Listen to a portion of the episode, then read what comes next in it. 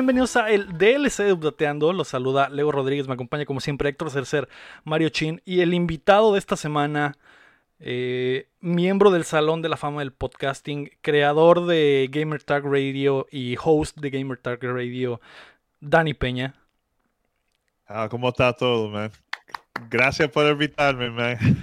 Gracias por aceptar la invitación. Eh, yo tiré la, pedrada y dije, si Dani la, atrapa y, juega con nosotros, va. Y sí. Y yo, yo le, dije que sí, right away. Ni una vez le dije yo, ok, vamos, a grabar, vamos a hacer este episodio, man. Eh, Dani, gracias, por venir, Dani. eres eh, una inspiración para mí en lo personal.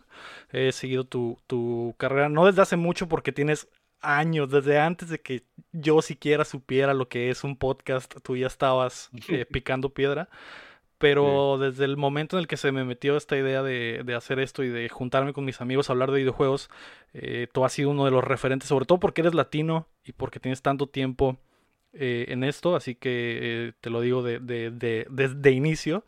Eh, muchas gracias por aceptar venir, es, está muy padre que estés aquí con nosotros. Dani, vamos a hablar de ti en el DLC de esta semana. Queremos platicar de tu carrera. Siempre lo que, con la pregunta que inicio con los invitados es, Dani, ¿cuál fue el momento en el que te enamoraste de los videojuegos? ¿Cuál fue ese momento en el que dijiste, esto es para mí lo que quiero hacer y a lo que me quiero dedicar? Bueno, yo soy un, muchacho un poquito más viejo que ustedes, pero mi abuela, ella me compró eh, el Atari 2600 en el año 1983 o, 84, antes que el Nintendo salió en los Estados Unidos. Y, comencé yo a jugar los juegos de Pac-Man, eh, eh, Defender, Asteroids. Y ahí fue que yo comencé a ser fanático de videojuegos. Y también yo iba a toda la tienda en, en New York y jugaba yo los arcades también. Pero yo creo que cuando salió el Nintendo, el, original, ahí fue que comencé yo a ser fanático de videojuegos. Y, y, me voy también loco cuando salió Super Nintendo con la gráfica más mejor. Y, y ahí fue que comencé a jugar los eh, JRPGs eh, como Final Fantasy, juegos así. y, y, así fue que comencé, man. Eh, pero comenzó todo con mi abuela en los años 80 que me compró eso, el Atari 2600. Básicamente toda tu vida ah, creciste junto a los videojuegos, entonces podrías, se podría decir. Claro, y en ese tiempo era cuando podía nosotros eh, apretar los juegos a los amigos también que vive al lado de mi casa, sí. Mm. Y ahora es un poquito más difícil porque todo es digital, pero mm. esa, esa era de, de tener los juegos físicos de cartridge, esa, es como especial para mí, eso me gustó mucho en ese tiempo. Y también podía ir a la tienda y, y rentar los juegos también, así. Eh, los otros, antes teníamos nosotros aquí eh, Blockbuster, no sé si eso lo tienen allá eh, antes. eso era, si eso era, todos los fines de semana iba yo ahí a, rentar los juegos que salían, porque yo no podía, los juegos antes eran muy caros y no los podía comprar todo el tiempo. So, la única cosa que yo podía hacer es rentar los juegos los fines de semana, como los primos míos, los amigos míos. creo, que es una historia muy recurrente, ¿no? De todos que así comenzamos que, que, todos no sabemos, ¿no? Sí, prestando juegos, rentando juegos, sí. Y, y, ahora, hay veces que no lo pensamos, pero ahora que ya compramos los juegos así como si fuera cualquier cosa, que lo ves en la story y le das clic y ya lo tienes. pensar cómo era antes está, está cabrón, ¿no? El, el, viaje. Dani, hablando de ya de tu carrera como podcaster, eh, leí un poquito y vi un poquito de que eh, creciste también con el hip hop como, como influencia muy importante y, esa experiencia la llevaste a lo que haces desde en aquel entonces tus primeros podcasts. ¿Cómo, eh, cómo surge la idea para empezar de, de, hacer los podcasts? De hecho, Antonio López nos preguntaba cuál es el motivo que te llevó a empezar un podcast y cómo se sintió en específico el primer episodio. Uh, eh, yo comencé, porque en los años 90 eh, yo escribía para un periódico en Miami de hip hop. Y yo le dije al equipo mío en ese tiempo, dije yo, man, podemos hacer nosotros un internet radio show. eh, y nosotros tratamos, pero en ese tiempo la tecnología era muy, no era como era ahora y también era mucho más caro en ese tiempo también. So, no lo hicimos y entonces salió el, Sega Dreamcast en el 99 y un juego que son fanáticos, todavía, todavía son fanáticos de ese juego, es Fantasy Star Online. Mm. So, yo hice un show que se llamaba PSO Radio. So, lo que yo hacía, entrevistaba a la gente de la comunidad y nosotros hablamos sobre los quests, eh, todo lo que se trataba de juego de Fantasy Star Online en el Sega Dreamcast.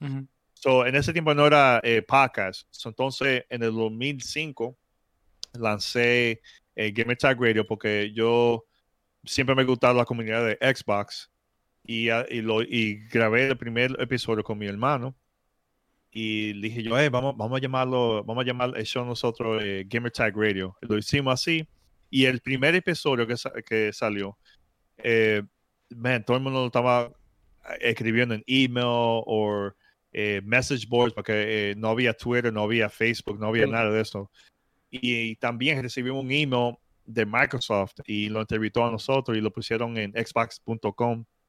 Y también si uno prendía eh, el Xbox original en el dashboard decía entrevistamos nosotros a Gamer Tag Radio vaya para xbox.com y leen la entrevista so eso por, por, iniciativa de Microsoft fue eso. Ellos los encontraron y eh, dijeron vamos a eh, impulsarlos sí es ellos mismos. Y eso lo, ayudó a conseguir más gente para escuchar el show de nosotros. Pero también podcast en ese tiempo era tan nuevo que yo tenía que ir para las tiendas localmente y, la, iba yo, cuando había un juego que iba a salir en medianoche, en, Midnight Launch, iba yo con flyers y pasaba la, eso, la gente dije, escucha mi, mi, show de Xbox, de videojuego, así. Mm. Y, y, así fue que comencé yo a conseguir eh, gente que escuchaba nosotros, pero localmente. Poco a poco la gente de afuera de Miami eh, comenzaron ellos a, escuchar el show de nosotros. Pues, la, el parte que nos ayudó a nosotros fue iTunes, que pusieron podcasts ahí. Y ahí fue que una audiencia grandísima que comenzaron a, escuchar Gamer Tag Radio. Pero así fue poco a poco. Pero yo comencé fue localmente, localmente, para mí. Eh, el primer podcast técnica, en cuanto a lo técnico, ¿cómo lo grabaron? ¿En qué, qué, qué tecnología utilizaron para hacerlo? Ok, cuando yo comencé con PSO Radio, yo grababa todo en cassette. Y, y, y pues sí, le ponía el, el, el, tape recorder, el radio, conectarlo con mi, mi computadora. Y en real time grababa yo mi show, así. Y lo ponía en, MP3. Pero cuando salió Gamer Tag Radio, yo, yo quería tener más gente que está parte del show para que nosotros podamos comenzar a hablar sobre todo noticias de, de Xbox y grababa yo en, en el Halo 2. Nosotros nos, ponían nosotros en el lobby del juego. Conseguía yo como 16 personas y comenzamos a hablar de, sobre el videojuego, pero el sonido era, era muy mal, no se escuchaba muy bien. Pero así que yo comencé así, eh, grababa todo yo así, todo en, Halo 2. Y entonces poco a poco grababa yo con mi computadora, yo me ponía como el teléfono, si yo tenía que hacer una entrevista, poníale el teléfono al, al, micrófono de la computadora y así lo grababa yo la entrevista así, eh, porque no había Skype en ese tiempo también. Pero yo, yo, yo conocí a, a, Bill Gates, conocí a la gente que los creadores de, de Xbox y así fue que, que como, poco a poco conocí gente de la industria. entonces cuando yo fui para mi primer E3 en el 2005, yo no conocía a nadie, no, no, eh, no, no eh, companies, nada. Y mi hermano y yo tenemos el mismo nombre, él se llama Daniel, yo me llamo Dani. So, cuando nosotros editamos para conseguir el, el badge para E3, ellos nomás le dieron uno. Mm, a, él y a mí no, porque yo pensaba que los Era la misma persona. La misma persona consiguiendo dos, dos badges, ajá. Y ya, así, así fue, man. Eh, poco a poco eh, conocí, mucha gente así de la industria y lo ayudaron para, para dar parte de E3. Pero ese año, cuando yo fui para, para E3 en el 2005, yo gasté todo mi, mi dinero para hacer un media que yo hice como una eh, copia del show de nosotros y tenía como un bio, fotos, todo. y yo le pasaba eso a toda la compañía que estaban en, en la conferencia. Y todo el mundo no, no, hicieron caso. Ellos, ¿qué, qué es su podcast? Ah, so, yo nada más tenía 20 dólares para la semana de E3 porque yo pagué el hotel, eh, el vuelo, eh, rentamos un, carro también en Los Ángeles porque esa es la primera vez que fuimos ahí. Y me cuando yo salí de E3, man, yo sentí como gasté el dinero, me dije yo, esto, esto no para nada, nadie lo hizo caso, yo no sé si voy a volver aquí de nuevo. Entonces, cuando el, el año después eh, comenzaron toda la compañía a, a, contactar a mí, porque ya ellos saben sobre podcast, ya iTunes pusieron podcast ahí, podcast está creciendo y así fue que comenzamos eh, eh, las conexiones con todo el mundo así pero en, lo, en el lo primero era difícil porque nadie sabía sobre eso. Sí nadie sabía y nadie creía tampoco no ese es el problema. Sí, y ahora es más fácil para ustedes porque ve, ya tienen Twitch, ya tienen YouTube, podcast ya está en Spotify, en todos lados, pero era muy difícil en ese tiempo eh, cuando, cuando, lanzamos eh, eh, Gamer Tag Radio. Sí. Se me hace súper super chilo eso de que todo lo que hacías, ¿no? De que ah, iba a los midnight release y daba mi, mi flyercito con, con mi programa. Y luego fui al E3 y en el E3 ahí les di acá como que, ah, ¿sabes qué? Pues está toda mi cajita con todo lo que soy acá, o sea, se ve súper guerrilla y se ve súper chilo. Pues. Como que ahorita, ahorita como que estamos, como lo dices, ¿no? Que tenemos todo, ¿no? Y a veces lo tomamos como si fuera a la ligera, como si fuera, ah, pues ah, hago un podcast, ah, de X. Pero pues, por gente como tú que le metió, que dio el, como que los podcasts les dio, pues, ¿cómo decirlo? Como poder o fama. Eh, por personas como tú, podemos decir que ahorita estamos como estamos. Ahorita los cuatro en, en, este programa. Y se me hace súper chido. O sea, ahorita que lo cuentas, como que me lo imagino, pues, o sea, no. Me pongo en, en tu lugar y digo, como que, güey, o sea. Me pregunto si lo hubiéramos hecho, güey. Si, si, nos hubiera tocado la misma era, estoy seguro que hubiéramos, a la segunda traba hubiéramos dicho, no, sabes que esto está muy complicado y no va a funcionar, pero eh, digo, ya tienen más de mil episodios, ¿no? Ni andan por el mil ciento y tantos. Sí, sí, ahora, la semana que viene, yo voy a cumplir ya 20 años en eh, mm. como un content creator el, el 25 de enero. Entonces, el 25 de febrero va a ser el, el 16 anniversary de, de Gamer Tag Radio. So, vamos, mm. yo tengo una, un, un announcement que va, va, a salir en el futuro, no, no puedo decirle ahora ah. eh, que la cosa que vamos nosotros a planear de, sobre para celebrar el, 16 years de nosotros. Pero el año pasado nosotros teníamos Phil Spencer ah, eh, en, el show de nosotros eh, para el, el, episodio, el mil episodio. eso, eso, fue grandísimo. Todo el mundo estaba hablando sobre eso, estaba en todos los, websites. Sí, sí, pero la, la cosa era que ese fue la primera vez que eh, Xbox comenzaron a hablar sobre la consola eh, Next Gen de Xbox Series X, X y, e, y, S. Y eso fue que comenzó todo en el año, fueron, fueron nosotros. Y Phil Spencer estaba en Japón y a las 3 de la mañana pusieron, él puso eh, un tweet diciendo, oh, yo voy a estar en, Gamer Tag Radio para celebrar el, el, el, 1000 episode. Sí. Y yo, oh my God, me estaba todo el mundo hablando sobre eso. El, el, digo, el, el, show se llama Gamer Tag Radio y, y, ya nos contaste de que los inicios fue, fue a causa de esta invitación de Bill Gates a la presentación del, del primer Xbox. ¿Tú, ¿Cómo sientes que ha sido la relación de tuya y del show con Xbox a lo largo de estos eh, tantos años? Eh, ¿Cómo, ¿Cómo, sientes que sea la relación o, qué relación crees que existe entre, entre ustedes y la marca? Eh, al, comienzo ellos no, ellos me invitaron a mí eh, para el evento, pero ellos no sabían lo que yo estaba haciendo, porque yo fui para un evento que fue la primera vez que ellos tenían el, Xbox ahí y jugamos. Yo en ese tiempo era fanático de Nintendo y Sega Dreamcast. So, yo dije, oh, Xbox, ah", y, pero cuando yo comencé a jugar, dije, oh, man, ok, esto puede ser como the next Dreamcast, vamos a ver. So, así fue que yo comencé la relación con ellos, pero cuando yo lancé Gamer Tag Radio, así fue que las cosas cambiaron con la relación de nosotros. Pero ellos siempre han sido bien, siempre nos mandan los juegos y los productos antes que salen a la tienda. Por ejemplo, eh, Xbox me dio a mí y, el cojos mío, lo dieron el Xbox Series X en octubre, el primero de octubre lo dieron. Y, y los otros niños, eso fue la primera vez de todos los años que yo he hecho esto. De una compañía ha mandado un producto un mes antes que sale el producto en la tienda. Eso nunca ha pasado. Y yo, la razón, eso fue por, por la, situación que estamos nosotros ahora con COVID y cosas así, que no hay, no hay E3, no hay eventos. So ya los diferentes compañías ya tienen más dinero para, para eh, ¿cómo dice? Como invest, en, invertir a, a, los creadores de contenido mundialmente.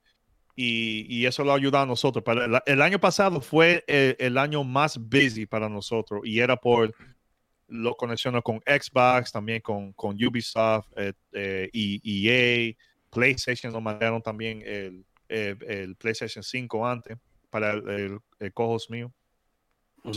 pero había un tiempo que Xbox no estaba hablando con la comunidad y eso era porque eh, la persona que estaba encargado de, de Xbox esa persona más quería ah, hablar con, los medios como CNN, así, eh, compañía más grande que independiente. Y ese era eh, Dan Matrick.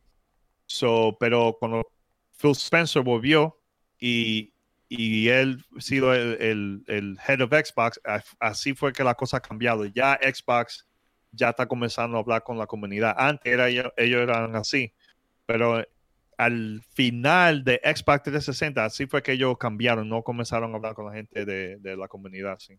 Pero ya la cosa está mucho más mejor ahora. Mm, ya, a Phil ya lo conocían desde antes, ¿no? Antes de que fuera, de que fuera el, encargado. Sí. Eh, eh, antes era, eh, no sé si no sé si ustedes se recuerdan o no saben, de, hay una persona que se llama Jay Aller. Ese fue uno de los creadores de, del Xbox original también. Eh, él, lanzó eh, Xbox 360 eh, con, con Peter Moore. Yo sé que Peter Moore ya retiró de, de la industria, pero. Ajá. Y yo creo que ya estaba en. Era de CEO de Liverpool. Si ustedes gustan de, de fútbol, cosas así, o soccer. Mm. so yo, yo entrevisté a, Peter Moore mucho, muchas veces cuando estaba en la industria y también hace dos. ¿Cuándo fue? Hace dos años yo lo entrevisté a él sobre el, 20th anniversary de Sega Dreamcast y, estaba en, en Europe eh, con, trabajando con Liverpool, no sé dónde estaba él, pero eh, la entrevisté y hablamos sobre Sega Dreamcast y cosas así. So, so yeah, yo conozco mucha gente que, que lanzaron el Xbox, el original, de way back. So, yeah. La, la, relación va mano a mano con Xbox, me imagino, entonces, desde el nombre hasta todo lo que han crecido, entonces. Pero sabes que, y esto por eso que yo le pregunté a usted antes que nosotros grabamos, eh, cómo es eh, los eventos locales allá en México. Y la, cosa es, la industria es tan pequeña. Una persona puede estar trabajando por Xbox, pero la gente cambia de compañía siempre.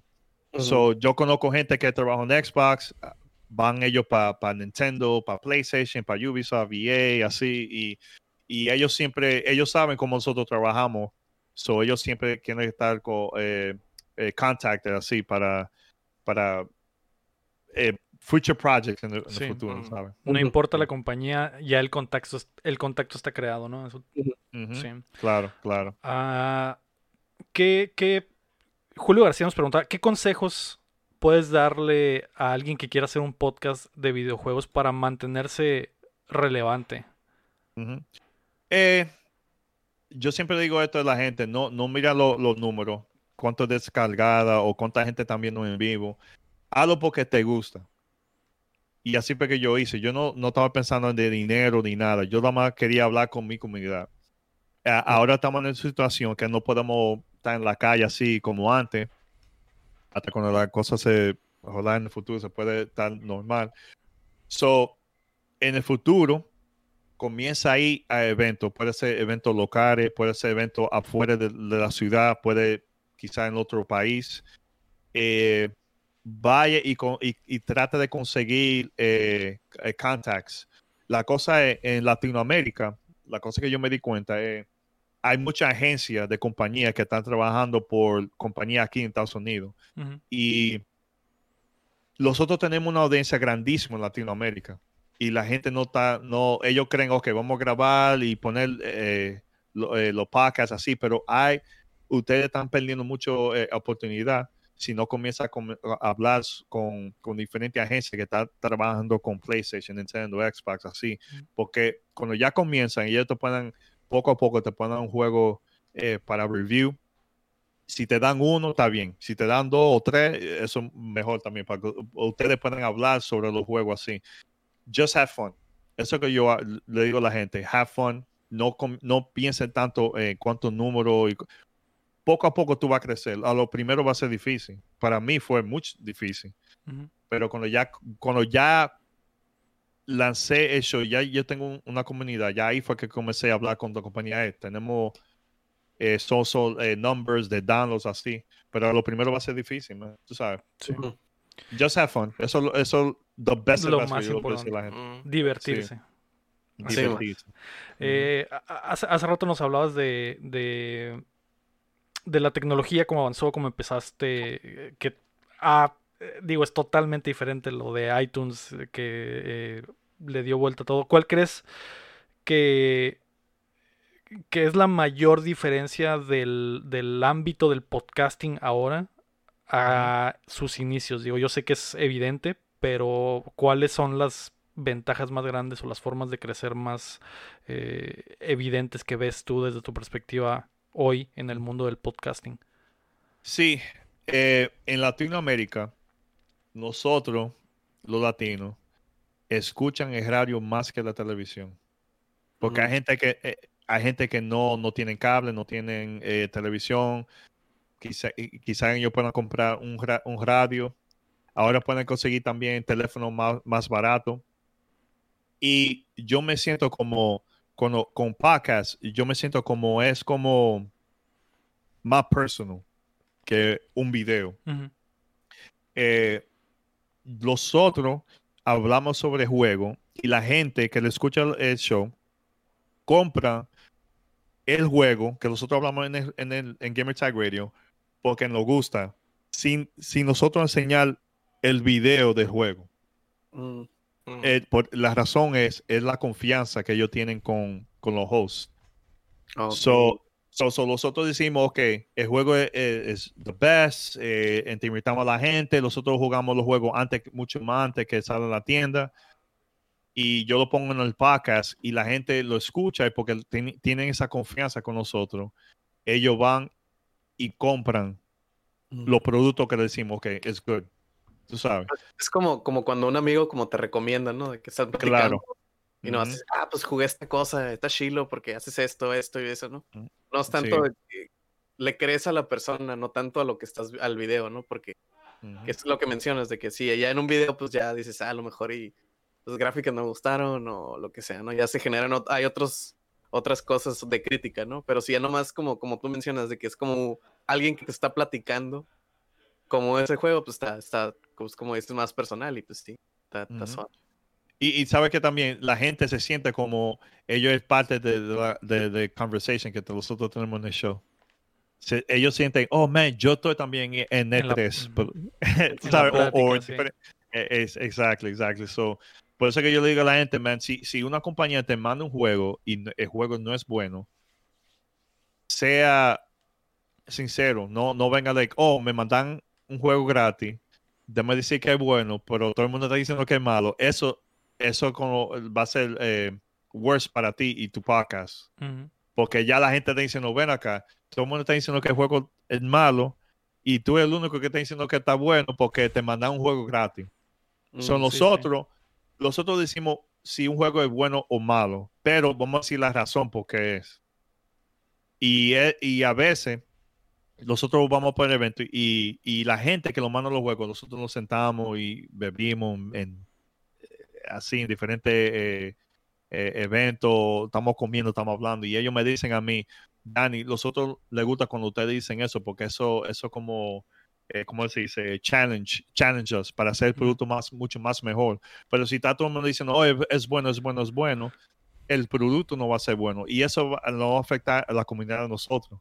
Porque ya la compañía están lanzando juegos que es malísimo y todo el mundo está diciendo que es Que bueno. es bueno. Tú sabes. Ajá. Sí. So, Ahora sí que les benefician más como las críticas, ¿no? Para mejorar en este tipo de cosas donde, donde están débiles, ¿no? Ujú.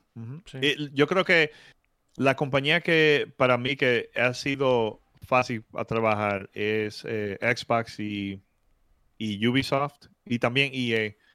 Eh, pero compañía como PlayStation y, Nintendo, eh, eh, eso, duró, eso fue difícil para nosotros conseguir las conexiones con ellos.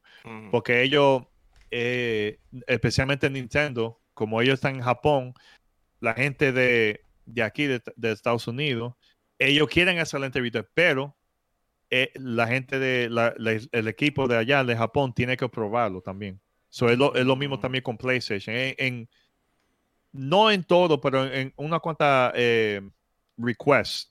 Pero Nintendo es el- el- la compañía más difícil, Más yo creo. difícil. Es más Sí. difícil, man. Sí. Sí, de, Creo de que, hecho, que PlayStation es más accesible aquí en México, creo. Sí. Tengo entendido. eh, hemos pero- colaborado ya con PlayStation, con Xbox, U- Ubisoft colaboramos mucho. eh, sí, siempre tratamos de ser eh, Objetivos. objetivos, en, eh, porque y principalmente con Ubisoft, ¿no? Porque es una de esas compañías que como saca un juego muy bueno, saca un juego muy malo, ¿no? Entonces, eh, y, y- Sí, sí, sí. y, y hay veces que sí te entra la, la eh, sobre todo a nosotros, por ejemplo, que vamos comenzando y sí entra el gusanito de decir, "Ah, no quiero decir que el juego es malo, porque qué tal si quieren, de- dejan de trabajar con nosotros, ¿no? Y Pero lo, lo que es obvio, pues no lo no puedes lo puedes esconder, tapar, ¿no? exacto, Ajá. no lo puedes esconder. Y, y, y aún así sí han seguido trabajando con, con nosotros, ¿no? Pero eh, sí, lo de Nintendo es, es, es como dices, eh, ha sido Es el último nivel. ha sido complicadísimo trabajar con ellos. Yeah, Trabajamos con ellos una, una temporadita y después nos, nos fantasmearon y nunca más volvimos a trabajar con ellos, pero, Yeah. pero eh, sí, creo que, que, que hacer esas conexiones es muy importante, como dices. Eh, Sí. Dani, que ya para terminar, ¿a dónde ves que va el, el podcasting? Porque, por ejemplo, acá en México tiene ap- apenas unos dos años que ya de verdad la gente lo está tomando un poco más en serio.